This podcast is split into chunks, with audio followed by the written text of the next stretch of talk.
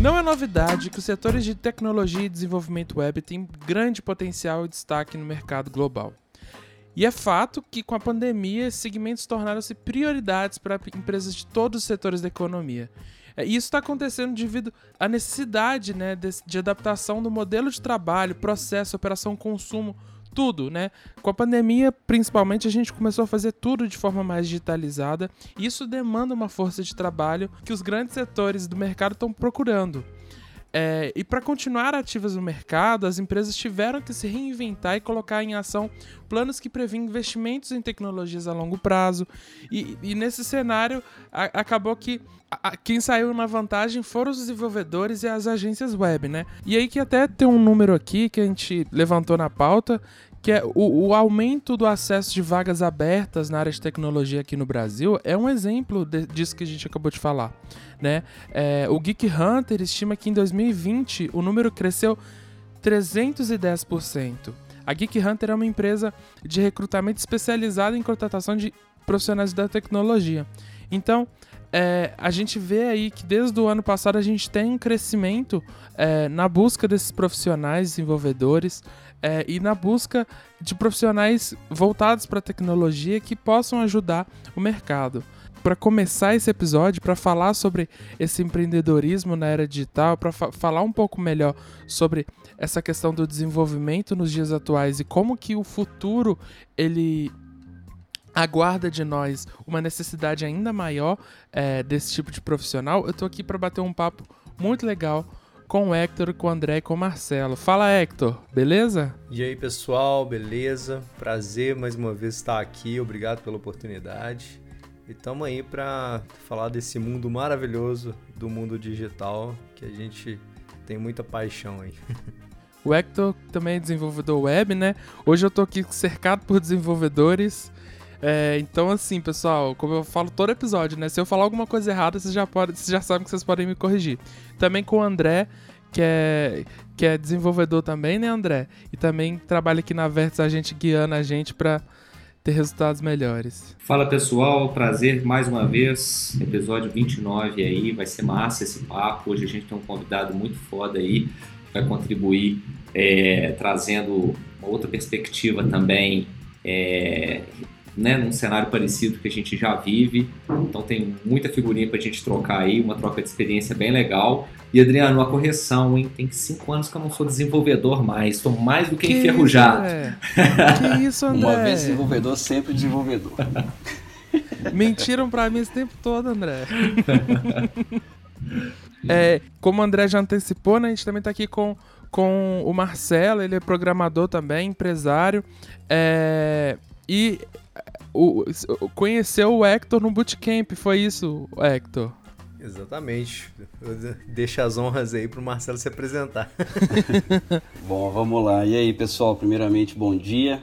É, agradeço aí a oportunidade, espero que eu possa compartilhar um pouco aí da minha experiência e que isso agregue aí para vocês. Mas, na verdade, é, a gente lançou um programa de desenvolvimento, é, de ensinar a programação né, para programadores início de carreira ou quem não sabe nada que se chama DevPlay. E, na verdade, o Hector foi aluno desse, desse sistema, né? Desse método que a gente lançou aí. E daí que eu, que eu conheci o Hector. Na verdade, eu conheço o irmão do Hector, né? Que é o Heitor, que trabalha numa empresa parceira nossa. E aí, mas a conhecer mesmo de fato foi nesse, foi nesse curso. Beleza, então para começar, a pergunta que eu queria fazer para vocês é como vocês, né, o André que já tá um pouco afastado do, da programação, mas como vocês que têm esse envolvimento com a área, têm sentido o, o mercado nos últimos anos, no sentido de necessidades que estão sendo mostradas aí, é, e o que, que a gente está vendo aí no mercado mesmo, de, de, de possibilidades? Bom, em relação aos últimos anos, o que eu venho sentindo no, sentindo no mercado, acho que você colocou até um ponto muito legal, Adriano, em relação à pandemia, né? O, que veio aí, ensinou muita coisa pra gente, até mesmo a gente que é da área, o André pode falar também aí, mas a gente também aprendeu. Eu aprendi que eu não preciso de um escritório, por, por exemplo, que é muito mais barato e funciona do mesmo jeito. Mas no mercado de programação em geral, existe uma carência, até mesmo antes da pandemia, é, muito grande é, de programadores capacitados. Isso é um fato que já vem nos acompanhando aí uh, há muito tempo. O mercado de tecnologia ele cresce muito rápido, mas as qualificações, né, as pessoas para as vagas, uh, não. E na verdade isso é um cenário mundial né, de programação, não é só no Brasil que, que acontece esse fenômeno, e também não é só na área de programação, outras áreas também é, existe esse, esse, mesmo problema, né? É uma coisa que eu, que eu até falo, né? Tem muita matéria aí, muita notícia falando que ah, não tem emprego, não tem emprego. Na verdade, tem emprego. O que não tem são pessoas qualificadas. Né? Então, isso acaba afetando essa cadeia, né? Essa, a gente que trabalha nessa área de tecnologia, é muito difícil, cara, hoje encontrar um desenvolvedor. E nesse sentido, né, a gente lançou lá o DevPlay justamente para capacitar, formar programadores para trabalhar para a gente, porque e tanto que é um movimento natural, né? Você vê em Mercado Livre, dentre outras grandes empresas que estão investindo em ensinar programação para conseguir gente qualificada para as próprias vagas, né? Então assim, é algo meio louco tem muito mercado, o mercado está muito aquecido, sempre esteve muito aquecido, o mercado de tecnologia sempre, sempre esteve muito aquecido pelo crescimento rápido, e agora com a pandemia tem um monte de gente que não se atualizou, querendo se atualizar do dia para a noite e não encontra gente para trabalhar, e aí, enfim, basicamente o que eu enxergo no mercado é isso, né? tem muita vaga e tem pouco, pouca gente qualificada para poder ocupar essas vagas. Marcelo, compartilhe da mesma visão que você tem, cara. É, a gente está no mercado aqui, vai fazer 12 anos agora em janeiro, e eu acho o seguinte, a gente está longe de ser uma bolha, né? O lance da tendência de, de desenvolvedor versus desenvolvimento, demandas latentes em relação à, à tecnologia. Eu acho que é, é uma coisa, é um caminho sem volta. Isso vai ser uma, uma, uma necessidade cada vez maior. Ah, nessa pandemia, a gente fez até um, um, um episódio do podcast, alguns episódios atrás, falando exatamente sobre aquelas empresas que ainda tinham algum tipo de resistência em ser mega tradicionais, da necessidade que elas passaram, é, de, lógico, de acordo com cada segmento, né, uma, uma dificuldade maior ou, ou, menor, mas a gente viu assim, a, a, as empresas que eram 100% tradicionais é, precisando é, virar a chave mesmo para pelo menos parte do processo digital e naturalmente uma, uma, procura maior, né, não só de, de site e sistema, mas da, da, do posicionamento digital como um todo. É, então, compartilho muito dessa visão sua, de que a demanda cresce e automaticamente a necessidade de contratação dessa área também cresce muito e a gente fica muito limitado na hora de, de, de escolher o profissional, né? Você tem que fazer um filtro muito grande, um processo seletivo, na maioria das vezes, muito longo, é, para você escolher a pessoa certa. E eu, eu costumo falar o seguinte: na hora que você vai contratar, especialmente pessoas técnicas, a gente tem que olhar não só o lado técnico do que ela sabe, mas o lado das competências, do, do lado da, das soft skills, né? Porque lado técnico a gente treina, a gente consegue, a gente, a gente que eu falo, nós seres humanos, né? Isso é uma habilidade treinável. Agora, não basta ser somente técnico, a pessoa também tem que ter um, as competências ali socioemocionais muito, muito bem refinadas para que é, funcione o conjunto dos dois lados. Então, uma das coisas que a gente vai falar aqui hoje, com certeza, é sobre é, onde encontrar profissionais né? e como encontrar. Acho que vai ser um dos pontos focais do, do nosso papo aqui. É muito legal isso que você falou, André, porque no final das contas isso afeta tanto a cadeia do cliente final, nosso cliente final, quanto a gente como software house. Eu, me desculpa, não sei se é software house ou vértices, acho que é, não é? Também. É, nós é, somos próximo. uma agência web, né? Então, é. uma software house. Show. Afeta a gente como empreendedor também desse, desse tipo de negócio, porque a gente fica refém. Né? Qual que é o, o maior risco da minha empresa hoje? É eu perder um programador que está com um projeto é, muito importante para a empresa, porque eu não vou encontrar outro amanhã.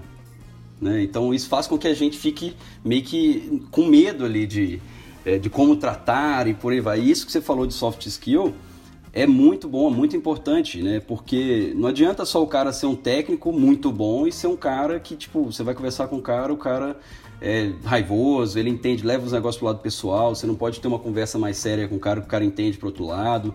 E muito disso está ligado também a, a, ao estudo dessa pessoa, né? Tipo, ao que, que ela faz além dessa questão técnica de, de, de, programação, a educação dela de fato, né? Como que ela. O que, que ela faz além do, do, do, do da informática, digamos assim, no dia a dia, né? Às vezes é uma pessoa que é, beleza, estudou, o cara é um sênior, né? Mas ele levanta da cama e não arruma nem a própria cama. Né? Como é que esse cara vai mudar o mundo? Ele acha que ele é o bonzão, né? E muito mais ainda na, num cenário desse que é, se está se valorizando muito, né? Essa parte de programação, tem muita divulgação aí, inclusive de que empreender é fácil, de que empreender é o melhor, é o melhor caminho. Eu falo, por mim eu falo, é, é o melhor caminho mesmo, né, para quem quer empreender. Só que ser empreendedor não é o que dizem né, nas propagandas, né, tem muito mais a ver com outras coisas, com saber tomar porrada. Aquela, aquela frase do Balboa, né, tipo, não importa o tanto você sabe bater, e sim o tanto você consegue apanhar e ficar de pé. Né? E esse tipo de coisa, né, essa questão da, da, da realidade como um todo, conta muito na, na, soft skill do cara, o quanto que esse cara está inserido na realidade, que ele consegue ver a realidade, que ele usa a programação para enxergar melhor as coisas do, do, do, da realidade, né? Porque o que a gente tem hoje é, é, ao redor aí, né, são várias bolhas, né, que vários lados que se você não escolhe um, você é rotulado sem você querer, é, e no final das contas tem um monte de gente alienada achando que as coisas são fáceis, né? E na verdade não é. Isso mesmo, Marcelo. E aqui a gente pode pegar pontos de vista diferentes, né? Tem a gente do lado do empreendedorismo. O Hector, por exemplo, está aqui participando com a gente. Não deixa de ser um empreendedor quando a pessoa também faz uma aposta na, na carreira que ela está buscando ali, né? E, Hector, fazendo um pouco aqui do papel do Adriano, o que, que um, um programador hoje tem buscado, é, não no nível somente de, da empresa ele pode oferecer, mas no conjunto de, de todos os fatores aí, o que, que tem pesado mais na hora de buscar e quais são as dificuldades que você é, enxerga ou enxergou nas, nas, nos seus últimos desafios de seleção? Desafios que eu falo não somente técnicos, né? mas numa concorrência, acredito que muito maior do que há muito tempo atrás, quando eu estava entrando no mercado. Enfim, qual que é o seu ponto de vista aí? Fazendo um pouco aqui do seu papel, hein, Adriano? Tranquilo, André, aí. tranquilo. ah, cara, eu, eu, eu, percebo que, igual eu tava vendo uma matéria da, da CNN que teve uma explosão digital, né? Eu disse que a gente avançou mais de 10 anos em digitalização, mas não foi só das empresas, foi inclusive pessoal de aposta pessoal. Eu lembro que é, antes de eu decidir ingressar totalmente na área de desenvolvimento, eu estava querendo montar uma escola de inglês. E eu tinha conseguido um espaço, ia começar a dar aula, estava conseguindo aluno, e bum, surge a pandemia. E aquilo me ter. Me, eu precisei ter uma mente, digamos, empreendedora.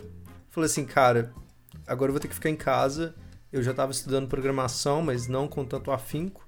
Falei assim, eu vou aproveitar a oportunidade que tiver aí e vou mergulhar nisso daí.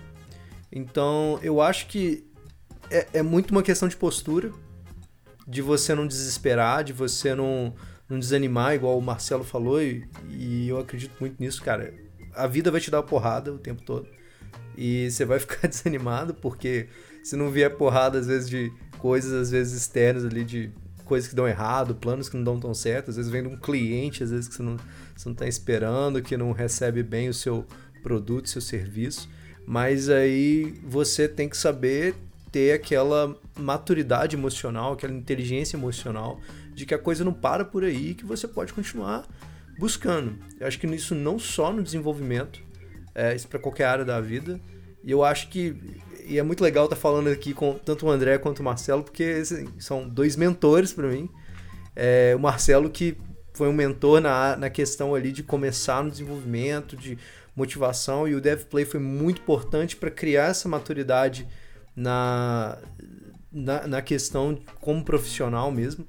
E aqui com o André, que foi o cara que me deu a oportunidade, deu provar tudo isso e botar em prática. E continua aí me mentoreando até hoje. Então, assim, Primeiramente, sou muito grato a vocês dois. Vocês fizeram uma revolução na minha vida no momento crucial. Foi no momento que eu precisava decidir profissionalmente aí para onde que eu iria. E a minha visão é, cara, a diferença entre aqueles que conseguem e os que não conseguem, é que os que conseguem não desistiram, né? Pessoal, e vocês falaram pontos muito legais, né, de pensando nesse profissional do futuro. E aí eu vou trazer um dado para vocês aí, eu quero ver que, como é que vocês reagem a isso, né? É uma notícia do Tecnoblog é, e que fala sobre essa geração que está vindo agora que vai fazer é, esse mercado de tecnologia do futuro. E aí que esse estudo, é, ele chegou numa conclusão que 49% dos que são considerados nativos digitais, ou seja, esse pessoal que já nasceu aí com, com o tablet na mão, com o celular na mão, que já é que já nasceu dentro da tecnologia. 49% deles não pensam em ter uma carreira no ramo da ciência de dados ou não estão familiarizados com nenhum tipo de jargão da área é, relacionado na hora lá de buscar a vaga, do que, que se busca de um profissional. E esse, essa geração ela não está conectada a isso. É, e aí que embalado nessa nesse dado, eu queria entender de vocês, principalmente o Hector, que, que começou aí é, na, na programação recentemente, como que vocês veem esse futuro, né? Esse futuro para o desenvolvimento, esse futuro para a área da tecnologia? Vocês acham que a gente vai ter um boom num momento que várias pessoas vão estar falando é, desse assunto ou a gente vai continuar nisso que a gente está agora de a gente está buscando um profissional que ele não está disponível e que a gente tem que criar esse, esse profissional? Eu acho que a necessidade muitas vezes faz o, o profissional. É, mas também eu acho que a gente também não pode perder a oportunidade de, de mostrar uma cara diferente do profissional. Acho que eu vou pegar um exemplo que a maioria de nós conhecemos, que é a Tesla Motors, do Elon Musk. E o que, que o Elon Musk fez? Ele simplesmente ele mudou a imagem do que seria um carro elétrico. O carro elétrico era uma coisa assim. Todo mundo olhava para o carro elétrico como uma coisa estranha, uma coisa não muito apelativa. Ele foi e fez um modelo esportivo, sabe? E aí todo mundo quer um Tesla agora. Todo mundo quer fazer um carro elétrico show de bola, assim, que é, é, é, é, é moderno, é sofisticado, é esportivo, é apelativo. Então acho que a gente precisa trazer a programação, é, é esse lado apelativo para essa geração que está vindo. Sabe? Não só pela questão financeira, mas pela questão de propósito, sabe? De você conseguir resolver problemas, de você conseguir criar aplicações que vão ajudar a vida das pessoas. E às vezes a gente tem uma imagem muito do aquele cara nerd na frente do computador, que não tem, não tem amigo, não tem namorada. e essa é uma imagem totalmente equivocada. São esses caras que estão transformando a vida de todo mundo. É, é esses caras que criam um Facebook, um, é, um, um WhatsApp, um sabe? Um, um iFood, sabe? São, são ideias que surgem e, e essas pessoas estão liderando o mundo e, sabe? Falar para essa geração, cara, vocês estão perdendo a oportunidade. Enquanto vocês estão aí jogando Free Fire, o cara tá construindo Free Fire. e acho que é, é para mim é mostrar esse outro lado da programação que muitas vezes a gente não mostra. Eu acho que também, Adriano, trazendo esse dado que, que você levantou, é, não, é inevitável fazer um comparativo, né?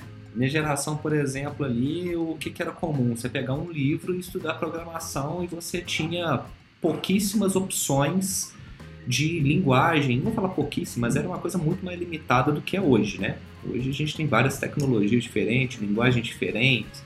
É, e uma coisa natural que a gente tem acompanhado é que os profissionais estão ficando cada vez mais nichados, especializados em uma coisa mesmo do que como um todo. Então, assim, eu acho que ao mesmo tempo que para essa geração de agora tem muito mais facilidade de acesso à informação, à, à experimentação, à, enfim, à, à, tecnologia como um todo, é, pode ser também um, um motivo para trazer um lado preguiçoso dessa geração que, que igual o Hector está falando, que só quer jogar o Free Fire e não sabe como é que funcionam as coisas por trás, né?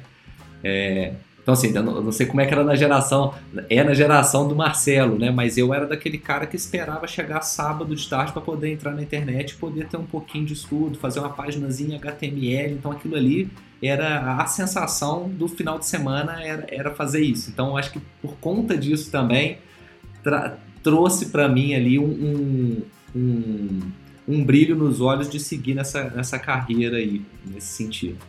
Show. Você estava falando da, da, sobre a minha época. Eu sou de 92, sou novo.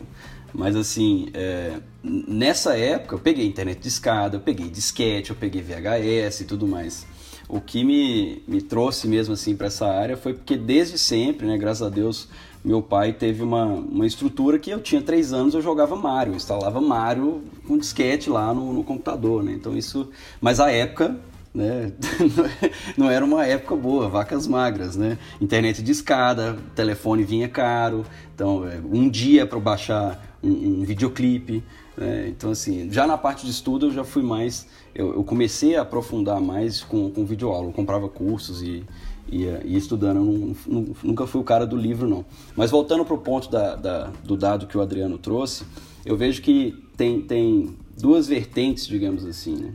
Esse pessoal os mais jovens, né? Tipo, pegar como exemplo meu irmão, tentei colocar meu irmão na área, não deu, por mais que ele, que ele queria aquilo ali. Eles têm um problema que eles acham que a vida é on demand, né? Então, esse é o maior problema, né? Por que, que eles não estão ligados à, à, à, área de desenvolvimento? Talvez até tentaram, né? Isso aqui pode ser que eu, que eu esteja falando alguma coisa errada aí, me corrijam aí, por favor. Mas por, por que, que eu acho que eles não não não estão seguindo muito essa área? Porque dói, cara. Aprender dói. Né? Viver dói. Né? A, vida, a vida é injusta mesmo. E para você ficar bom em qualquer coisa, você tem que investir tempo. E hoje em dia, é, cara, você quer, você quer ver um vídeo sobre ponto A, ponto B, sobre uma série disso, uma série daquilo, jogo daquilo. As máquinas são muito mais potentes. Você não tem aquele negócio que eu estava falando, por exemplo, de ficar um dia para fazer um download. Sabe? sabe Perdeu-se isso. Então, e às vezes quando o download já terminava, não era o que você esperava, depois de um sim, dia esperando. Sim, cara. Esses caras não conhecem o, o, o casar, nem sei se chama casar, Emule. sabe? ICQ, MSN, eles não pegaram isso, eles não sabem como que era difícil, né? Então, e da mesma forma, a programação nessa época também era mais difícil, né? E, e tipo, por que, que eu vejo dois lados? O primeiro lado é que essa questão desse pessoal ser mais assim, ser mais sob demanda, ter o domínio da informação, eles, né, eles acham que tem o domínio da informação, a gente, a gente que é programador sabe por trás é, é tudo injetável ali, mas enfim, eles acham que tem o domínio da informação, pode absorver a informação a hora que quer, acha que sabe tudo, e isso é, é, faz com que programar seja uma atividade chata, seja algo que eles não querem fazer. Então o que, que vai acontecer? E, na verdade, vai acontecer, não, já está acontecendo. No code. É, na nossa época, na minha época, por exemplo, eu estou tentando lembrar, Script Case, existe ainda, né, o Script Case, já era uma plataforma meio que no code, focada em CRUD ali na minha época, isso são uns, uns 8, 9 anos atrás, né? Então, assim, esse tipo de plataforma vai crescer pra caramba. Porque no final das contas, vai precisar de programador sim. Né? Programação é algo que deveria ser ensinado na escola, pelo menos lógica de programação, porque isso muda a ótica que você vê o mundo. Né? Você está num restaurante, você começa a trazer o raciocínio lógico melhora em todos os aspectos da vida, em tudo. Né?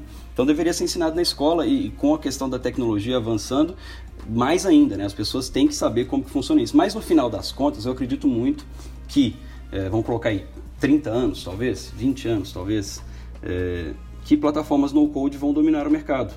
Assim como o JavaScript, que era uma linguagem é, né, pequenininha ali, menosprezada, do, domina o mercado hoje. Né? E, tipo assim, de uma forma muito mais fácil que o PHP faz. Né? O PHP se tornou difícil perto do JavaScript. Então, assim, eu, acredito muito nessa questão, que plataformas no-code vão, vão ganhar mercado, inclusive com a GPT-3 lá, fizeram um, um teste lá que a plataforma programa. Você fala assim, eu quero um botão azul, quero uma, uma, uma tela que tenha logo do Google com um botão de buscar e o que você está pensando hoje dentro dele. Ele cria, velho, só de você escrever isso, sabe? Então...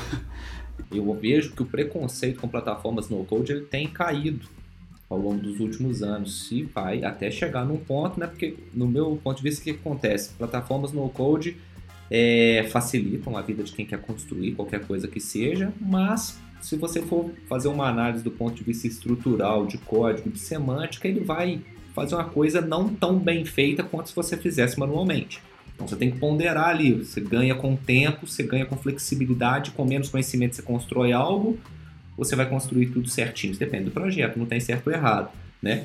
Mas igual você falou, tipo, hoje em dia as ferramentas que existem no code e é, evoluindo aí para os próximos anos, daqui a pouco o nível de qualidade vai estar tá tão bom que você construir algo, se você tiver o mínimo da lógica de, de, programação como um todo, você não precisa entrar na esfera de conhecer uma linguagem X ou Y. E esse exemplo que você trouxe do JavaScript é ótimo. Né? A gente usava JavaScript para quê? Para fazer uma validação de um formuláriozinho, né? Não deixar o botão submeter um formulário vazio. Agora não. Hoje você construi a aplicação 99% com JavaScript, talvez 1% com PHP.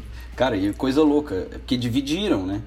Eu acho que a pior coisa que eles fizeram foi dividir back-end e front-end. Cara, não, não façam isso. Não existe um programador saber só front-end, ele não é nada, ele não faz nada. Você entendeu? Se o cara é só front-end, cara, é mais fácil mexer no Photoshop. Porque você não vai conseguir construir nada. Sabe? Aí beleza, aí o JavaScript resolveu esse problema, né? Fazendo Node.js lá e show. Agora você faz os dois lados, mas essa divisão é, é, é o típico da coisa que eu tô falando.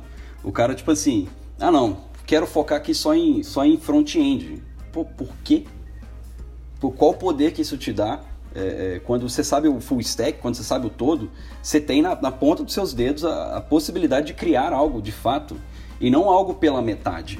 Né? E a galera vai se dividindo aí começa a reclamar de vaga de emprego. Não, mas pede na, pedem-se na vaga. Tá certo que tem, tem, tem umas vagas aí que, pelo amor de Deus, né? A galera, tipo, sei lá, é o setor de RH que não sabe de, de nada de tecnologia e pega o nome das stacks mais faladas e sai jogando lá. Mas assim, a grande maioria, o pessoal tá realmente procurando. Aí o cara, tipo assim, ah, não, essa vaga não serve para mim porque eu sou jQuery, eu sou, sei lá, eu só mexo com React, sabe? O cara tá pedindo view com Laravel, tipo, sabe, esse tipo de coisa. Essa divisão, para mim, foi a pior coisa que aconteceu. E vai acontecer mais, né, com, com, com base nisso que o Adriano está falando, esse dado que ele trouxe, a gente vê, por exemplo, o sucesso do WordPress. O WordPress nasceu para ser uma plataforma no code, não é até hoje. Mas, mas assim, é, você pega agências de marketing que não é de programação, agência de marketing, que faz post no Instagram, post no, no, no Facebook. O cliente chega para eles, cara, eu preciso de um site.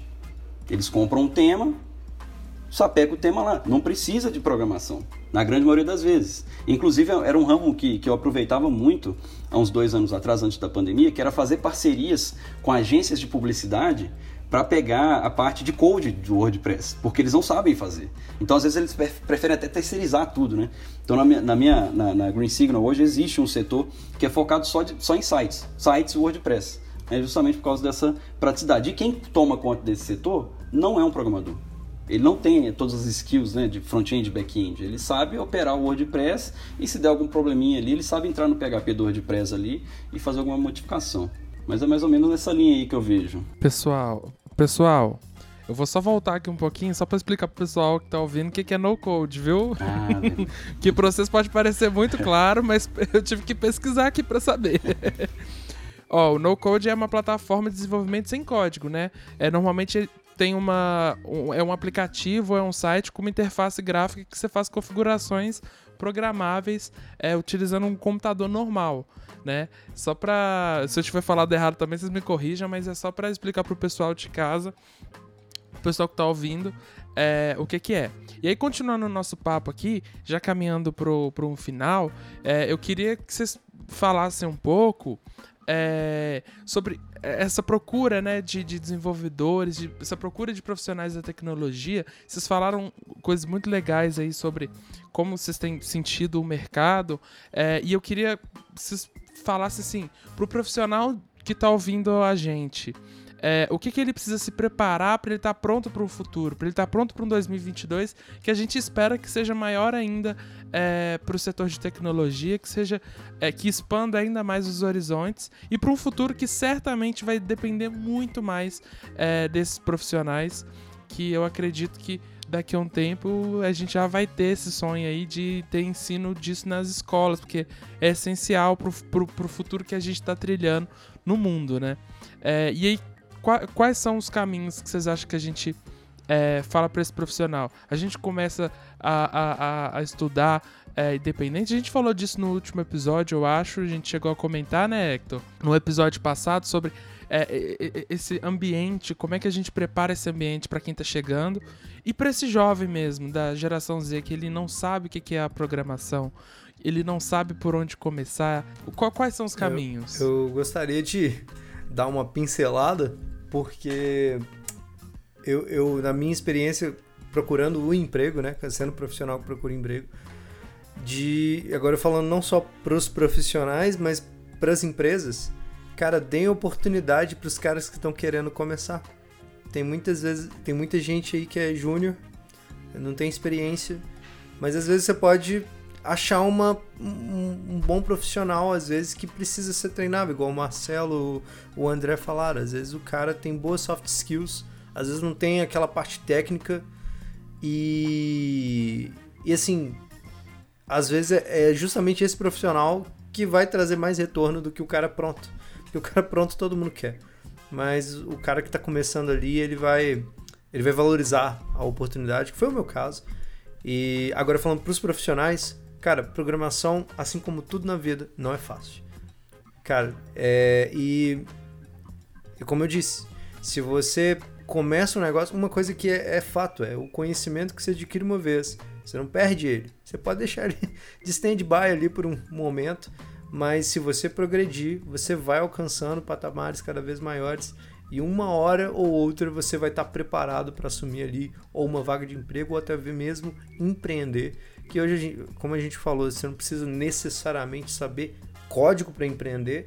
E a gente tem plataformas, como o Marcelo diz, no code, você não precisa fazer uma linha de código para fazer funcionar.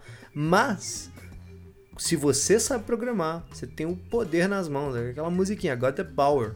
E então não perde tempo, continua, não desista, não pare e você chega lá eventualmente. E complementando isso que o Hector falou, eu vejo dois pontos assim tá? sobre o futuro e principalmente de pessoas que ainda não estão inseridas na área, mas gostariam, né? Uh, eu já tive várias experiências aqui em processos seletivos da gente conversar com pessoas que às vezes sabem muito ou relativamente muito alguma coisa, alguma linguagem, alguma tecnologia e desconhecem o básico. Então, é, assim, isso aconteceu inclusive no último processo seletivo que a gente fez. A gente conversou com uma pessoa que até avançamos né, no sentido das etapas de, de, de, de entrevistas com ela. Uh, a pessoa sabia muito React, sabia tudo ali de JavaScript, Node, etc., e não tinha uh, o mínimo do raciocínio lógico construído.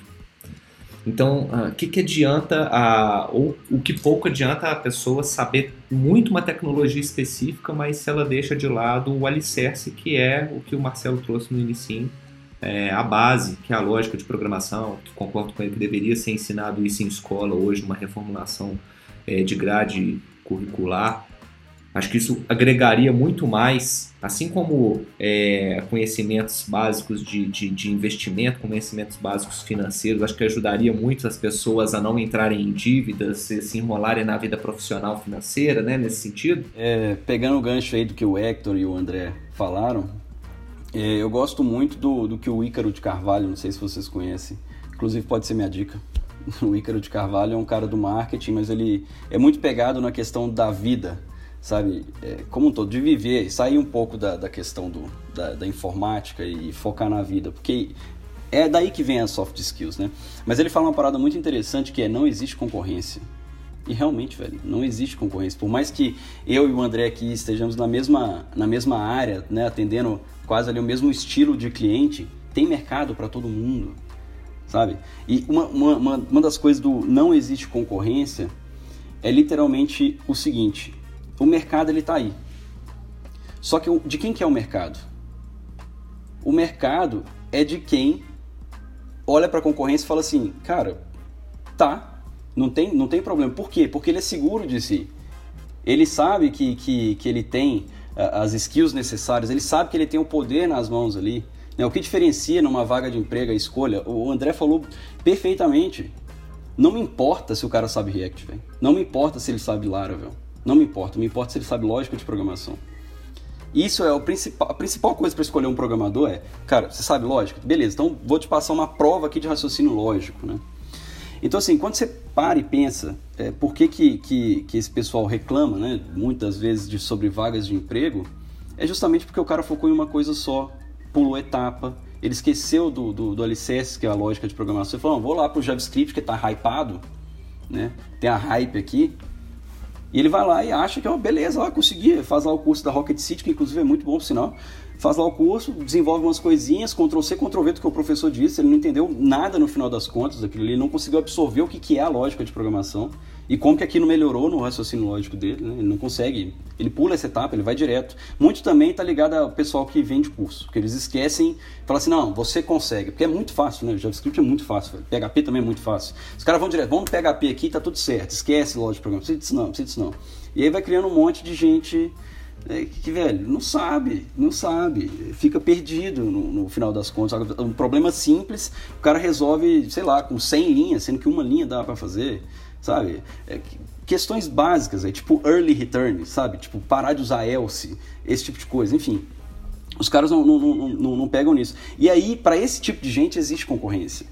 Então, se tem uma coisa que eu posso falar para quem está iniciando ou quer iniciar na, na área, cara, foda-se a linguagem, desculpa o palavrão? Foda-se a linguagem que você vai escolher, esse não é o problema.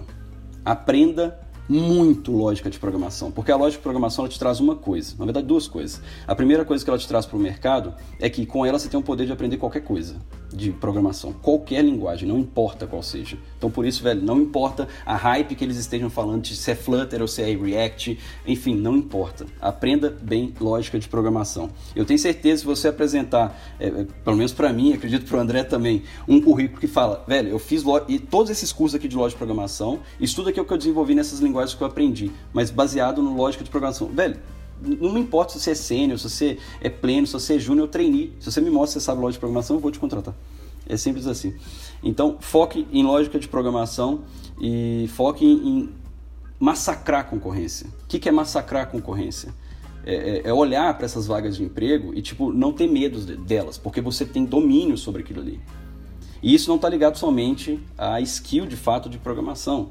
Né? E também está ligado à, sua observação da realidade. Então, tenta também estar dentro da realidade, sair um pouco do on-demand, levanta a cama, arruma a sua cama, sinta um pouquinho de dor na, na realidade, que aos poucos a vida vai, vai acontecendo. Né? Dizem que a gente tem é, um chamado né, nessa vida. E ele ocorre vivendo, ele não ocorre na frente do computador simplesmente. Ele ocorre quando você está conversando com as pessoas, quando você está compartilhando experiência, quando você sente dor, quando você compartilha essa dor, quando você aprende por que, que você errou. Né? Tem muita gente hoje em dia que erra e, tipo assim, desiste. Só que o erro é a melhor oportunidade que você tem de aprender. É, quando você erra, quer dizer que você está aprendendo. Quando você para de errar, cara, tem algo errado.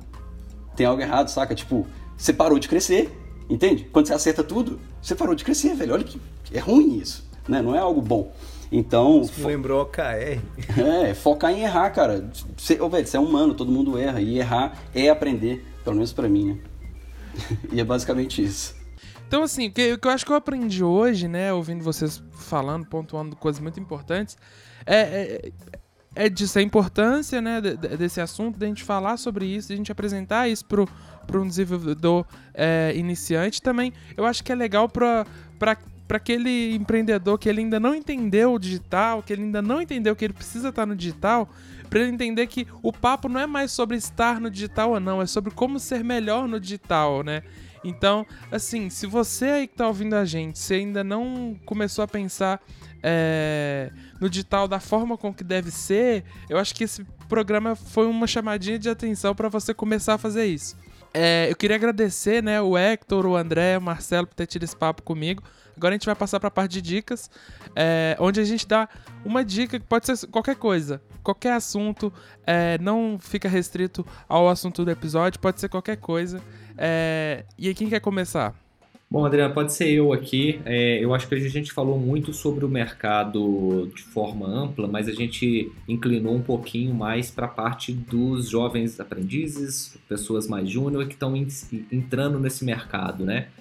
E como, inevitavelmente, a gente participa muito do processo seletivo aqui, está sempre em contato com pessoas que estão querendo ter a primeira oportunidade, eu queria trazer aqui quatro, quatro pontos é, que são os que mais a gente leva em consideração e acredito que a maioria das, da, das empresas aí da área também. Tá legal o Marcelo compartilhar como é que ele faz isso. É, mais dicas relacionadas a como ter um, uma chance de sucesso um pouco melhor nos processos seletivos. Então a primeira, primeira, primeira dica assim, de todas é saiba onde você está se candidatando, saiba o, o, que, que a empresa que você quer entrar faz. Eu vejo que é muito aquilo que a gente estava falando. A pessoa já vem toda preparada, ah, eu sei isso, eu sei aquilo, mas ela nem sabe para onde ela está querendo entrar. Então, faz sentido você, você, ter todas as ferramentas técnicas e não saber com que e para quem que você vai trabalhar? Né? Esse é um primeiro tópico. O segundo, que eu acho que pega muito, aqui na Versa a gente não, entre aspas, né, a gente não avalia currículo. Currículo você pode colocar o que você quiser. Então a gente avalia experiências. Então tenha um portfólio. Ah, André, mas eu tenho 17 anos, eu tenho 18 anos, eu não tenho um portfólio, nunca trabalhei, preciso do meu primeiro, do meu primeiro, primeira oportunidade. Tá, mas você nunca fez um trabalho de colégio, nunca fez um trabalho de, de faculdade, nunca fez um, um crude de um curso técnico. O curso que você comprou na internet você não fez nem um projetinho. Então mostra esses projetinhos. Eu acho que isso aí já sai muito na frente do que saber A ou B, porque lá na frente você vai ter que provar que sabe. Então tem um portfólio mesmo que não profissional. Terceiro ponto, deixar claro o que, que você manda bem e o que, que você não manda bem. É o que a gente estava falando. Hoje a gente está tendo muita variação de linguagem barra tecnologia barra framework. Não precisa e ninguém sabe tudo de todas essas frentes. Escolhe uma, com exceção de saber exclusivamente front ou back-end, né? Porque o Marcelo falou, isso é um todo, isso é um full stack, tem que saber os dois. Mas em relação a tecnologias, deixe claro o que, que você manda bem e o que, que você não manda. Isso já, já, já, já é capaz de gerar um insight bom em quem está é, te trazendo para o time, onde você pode ser melhor aproveitado. E, e quarto ponto, eu acho que é não seja 100% técnico. Talvez uma das maiores, um dos maiores erros aí das pessoas que estão buscando uma oportunidade é chegar numa entrevista e falar somente da parte técnica. Tem, tem que contar um pouquinho ali do que, que o profissional faz além do técnico, o que, que ele pode agregar dentro da empresa. Então, queria trazer essas quatro dicas aqui, é, esse quatro em um, justamente para né, trazer um pouco mais de tranquilidade para pessoas que puderem escutar esse episódio e estiverem ou forem participar de algum processo seletivo. Muito massa, velho, isso aí que você falou. E, assim, de dica que eu posso trazer, é, não somente voltado para a questão de, de, de, começar na área, né, de, de ingressar na área, mas voltado para a vida, eu posso indicar do, duas pessoas que me ajudaram muito nos últimos quatro anos é, a crescer é, a minha forma de, de pensar e que eu acho que vai ajudar, eu acho não, com certeza vai ajudar nas suas soft skills, que é algo difícil de mensurar, né, André? Como que o cara é, o quem é o profissional por trás ali do tecniquez. E muitas das vezes isso é feito no feeling, né? Do jeito que o cara conversa com você, o jeito que ele é prestativo com você. E esse tipo de coisa é difícil o cara comprovar, né? Ele chega numa entrevista de emprego, não, eu sou. Aí ele fala, eu sou resiliente, eu sou não sei o quê. Esse tipo de coisa não cola. Né? No final das contas é, é, é o como que ele conversa ali, como que. Vai no feeling, né? E esse feeling nada mais é do que é viver. Então, a única coisa que você precisa aí para adquirir soft skill é viver e, e ter noção da onde você está você tá indo, né? Se você está realmente inserido na realidade, enxergando as coisas como elas são, ou se você está alienado numa bolha, é, escolhendo lados, enfim, né? Sair um pouco disso, eu posso indicar o Ícaro de Carvalho e o Ítalo Marcilli, é, que são dois caras aí, não tem nada a ver com programação. O Ícaro talvez tenha um pouco a ver com programação, mas são caras que têm uma, uma sabedoria de vida e a missão deles, né, principalmente do Ítalo Marcilli, é trazer as pessoas para a realidade e isso conta muito. Parece que não, mas conta muito é, quando você contrata alguém ou até mesmo para você massacrar a concorrência, como quando, quando, quando eu falo isso, eu estou querendo dizer disso. Não é o seu técnico que vai massacrar, não importa se você, se você é um sênior. Importa a sua capacidade de, de errar rápido ali, de ser resiliente nessas coisas, né? Igual o Balboa fala, não importa é, o tanto que você sabe bater, né? Quando eu estou falando isso, não importa o tanto que você sabe programar, não importa realmente, importa o tanto que você consegue apanhar e ficar de pé e manter o negócio funcionando. Então eu indico esses dois caras aí que podem ajudar vocês a trazer um pouco mais de, de realidade, de mudar um pouco do mindset, é, para ajudar aí na parte, é claro, de desenvolvimento também. Agora eu tenho que, agora eu tenho que dar uma dica de, de programação. Tá todo mundo dando dica aí de. Bom, agora sendo um pouquinho mais, né? Além das soft skills, que já, eu acho que todo mundo abordou, eu tenho duas dicas. Uma é se você tá precisando aprender, às vezes você não encontrou, tá, tá zerado da vida, sei lá, 16, 17 anos tá trabalhando, VASP, vagabundo, anônimo, sustentado pelo pai mas está precisando aprender, tem um site muito bacana, inclusive que eu recomendo, chama cursoemvideo.com. É didática excelente, gratuito, tem de tudo. Cara, tem PHP, WordPress, JavaScript, Python, tem, tem geral. Então dá uma olhada lá, o, acho que é, é Guanabara o nome do professor. É, é sensacional, recomendo demais. É, e a segunda dica que eu tenho não tem nada a ver com programação, tem a ver com música, que eu amo, amo demais, guitarra. Tem uma pedaleira muito top, simples também para quem tá começando, não sabe, às vezes, cara, não precisa pegar a pedaleira mais sinistra do planeta para fazer aquele som bacana de guitarra. Você pode pegar uma mais simples. Aí tem a pedaleira aí Zoom G1X-On recomendada aí pelo Kiko Loureiro, pelos grandes guitarristas aí, para você que tá começando a tocar guitarra, gosta de música, quer aprender, recomendo aí para você brincar um pouquinho. Ó, oh, vocês deram dicas muito boas aí relacionadas à área. Eu não sou da área, então eu não vou dar uma dica da área.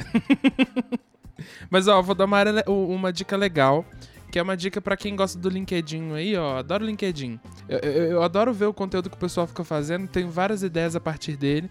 E hoje eu queria dar uma dica aqui que é de uma pessoa, de um perfil no LinkedIn. É até estranho falar isso, mas é de uma pessoa que ela chama é, Tatiane Lucrafka. O, o, o sobrenome dela é L-U-K-R-A-F-K-A. Ela é uma redatora e toda segunda-feira, na hora do almoço, ela posta um. Ela faz um post que é as coisas que você perdeu no LinkedIn, que é o plantão LinkedIn. É, onde ela conta o que, que aconteceu, que foi assunto na última semana. É, e é bem legal para você se manter atualizado, tanto sobre a, a relação é, das redes sociais, também como é, notícias que estão acontecendo com as maiores empresas é, do planeta. E além disso, nesse perfil dela, ela também ela, ela dá algumas dicas de conteúdo para quem é produtor de conteúdo aí. E ela também fala sobre a experiência dela é, produzindo conteúdo no, conteúdo no LinkedIn. Então, para quem é, gosta aí de, de ficar atento sobre o mundo corporativo, é, a Tatiane ela faz um conteúdo muito legal. É, e essa é uma dica para vocês. Então, esse episódio eu acho que ficou muito, muito legal para quem tá buscando dicas para a área. Eu acho que a gente tá prestando um serviço muito legal é, de estar tá falando sobre isso. Às vezes, muitas pessoas que estão aí é, buscando mais informações sobre a área de tecnologia, elas vão ver nesse conteúdo algumas dicas que elas não tinham pensado antes, algumas coisas que elas não tinham percebido. Então, queria agradecer vocês, né? É, uma coisa que eu falo todo episódio, se você gostou desse episódio, escuta os anteriores, porque você vai ter muito mais informação para enriquecer essa conversa aqui, porque o nosso papo ele nunca termina aqui, o nosso papo sempre continua no próximo episódio. É, e é um papo que a gente vai construindo juntos. Se tiver alguma é, dúvida, se tiver alguma sugestão, fala pra gente lá no post do, do Instagram ou no, no Facebook também, a rede que for melhor para você. A gente posta no LinkedIn também para quem gosta. É, e segue o Cubo Verde lá no Spotify. Só procurar lá no Spotify Cubo Verde, seguir a gente. É, seguir os meninos aí também, quem, quem, quem tem perfil aberto aí gosta de, de seguidores. Então, obrigado, pessoal. Para quem tá escutando o Cubo Verde aí, ó, eu vou falar uma coisa que eu falo todo episódio, que é Gabriel, tá na hora de finalizar o episódio, Gabriel. Pode finalizar. valeu, galera. Boa, valeu. Valeu, valeu, pessoal. Valeu, pessoal.